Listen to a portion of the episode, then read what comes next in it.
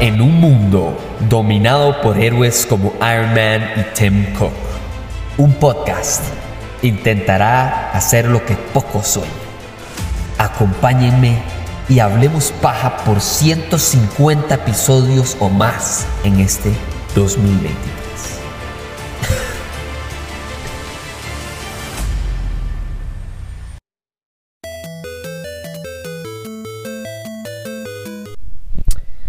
¿A quién se le ocurre esta vara? O sea, de verdad que Apple TV Plus para mí es tan...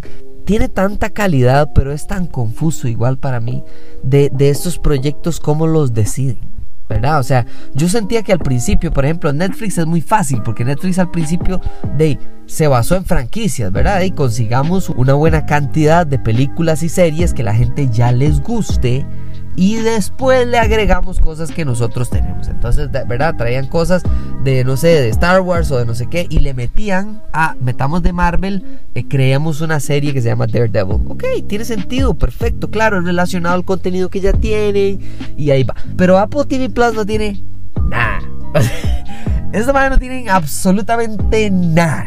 Y lo que están haciendo es tratar de atraer gente de la mejor manera posible, de la manera más honesta posible, que es calidad pura. Ahora, por supuesto que hacen eso porque tienen dinero hasta para quemar, porque hizo la Apple y, tienen demasiado dinero.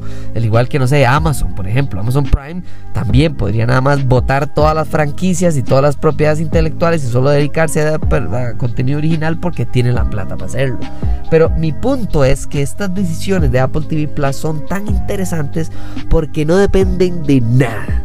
O sea, de verdad que solo hay Ted Lasso 2 y 3 porque Ted Lasso 1 funciona. Pero ninguna de estas viene del éxito de alguna de algo en el pasado. Y Tetris creo que es la primera vez que yo digo, ¿cómo no se le ha ocurrido esto a nadie? O sea, qué gente más bruta.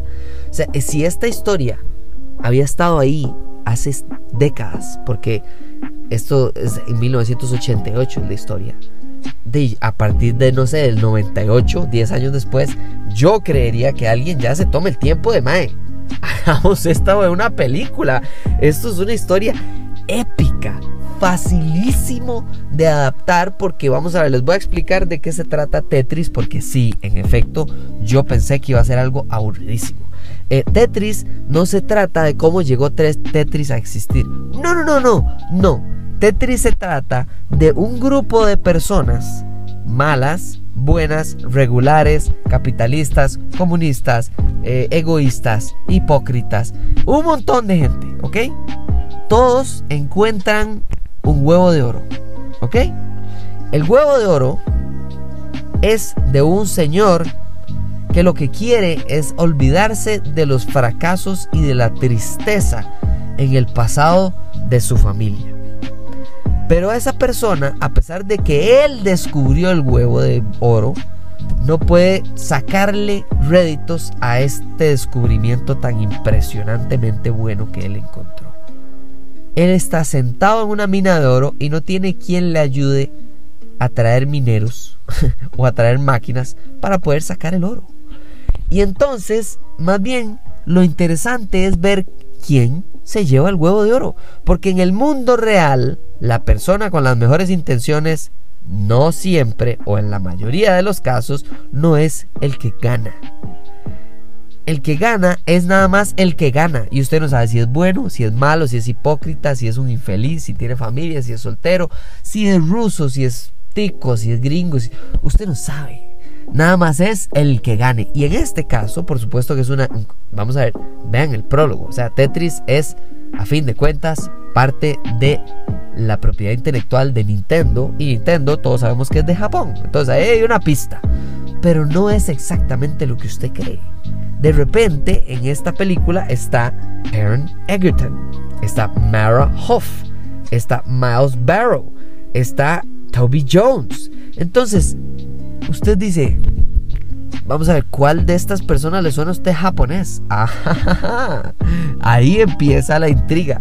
El punto es que esto fue en una época donde no hay redes sociales, ¿verdad? No era la época de la comunicación abierta para todo el mundo, era la época del final de la Guerra Fría, es decir, la época sagrada del espionaje. Lograr una patente.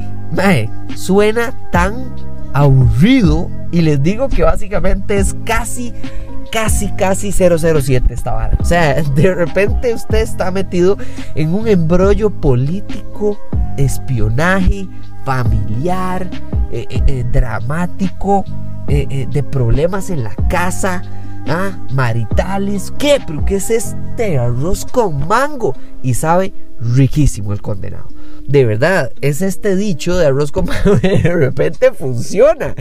Y entonces usted empieza a darse cuenta de que no es una película sobre la Unión Soviética. No es una película sobre alguien que quiere lograr su primer millón, diría Basilos. No, no, esto se trata sobre Tetris. Y de repente usted se da cuenta de que Tetris sí es suficientemente interesante para una película. Porque si el videojuego todos lo hemos jugado, es por algo. Y esa parte de por qué todos hemos jugado este videojuego tan atractivo, incluso tal vez tiene que ver con casi que la coincidencia universal, espiritual o de Dios o como quieran verla, de que este videojuego saliera de uno de los momentos más extraños de la Unión Soviética, Estados Unidos, Japón. O sea, es un caos mundial para que salga un videojuego que es el segundo videojuego con más ventas en la historia de la humanidad. Después solamente Minecraft, por cierto. Entonces, o sea, esto es algo increíble. Les recomiendo muchísimo que vean esta película por el guion, ¿sí? Por lo atractiva que es la idea de todo este caos que se arma alrededor de una propiedad intelectual, es un pedazo de papel con un poco de firmas y un montón de abogados armando un papel.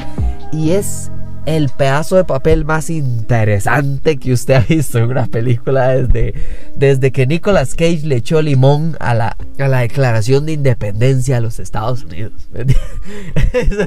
Eso, es lo que creo que, que, es la mejor manera de resumir esta, ese pedazo de papel. Pero esa es mi recomendación. De verdad que esta película le doy un súper notómetro. O sea, para mí esto es un 9 9 y medio. De verdad que sí hay cosas cliché. Eh, puede ser un par de momentos como que no le creí mucho a la película y dije, ah, estás inflando un poco la historia. Pero eso es Hollywood, a fin de cuentas. Y, y sí, Apple TV Plus hace la película, pero a fin de cuentas está producida en Hollywood y demás. Y ese es mi punto de la película. Que esta historia es tan interesante que a pesar de pasar por la máquina de producción estadounidense para ensalzar esto, yo creo que sigue siendo algo digno de que todo el mundo lo vea sin importar el país de donde viene. está interesante, graciosa, caótica, estresante y todo en uno solo. Entonces, espero que les guste esta recomendación para estos días que tal vez tengamos un poco más de tiempo, eh, un fin de semana, que estén sentados o lo que sea. Van a pasar esto un buen rato, se los prometo. Muchísimas gracias por escuchar este episodio. Ya saben, escríbanme a arroba, hablemos paja CR para que, más, para que me den más recomendaciones como esta, porque de verdad que yo no iba a ver esta hasta que me la recomendaron. Y por ahora, la gente que me está recomendando películas no ha fallado. Así que muchísimas gracias por eso a todas las personas. Nos hablamos en la próxima. Chao.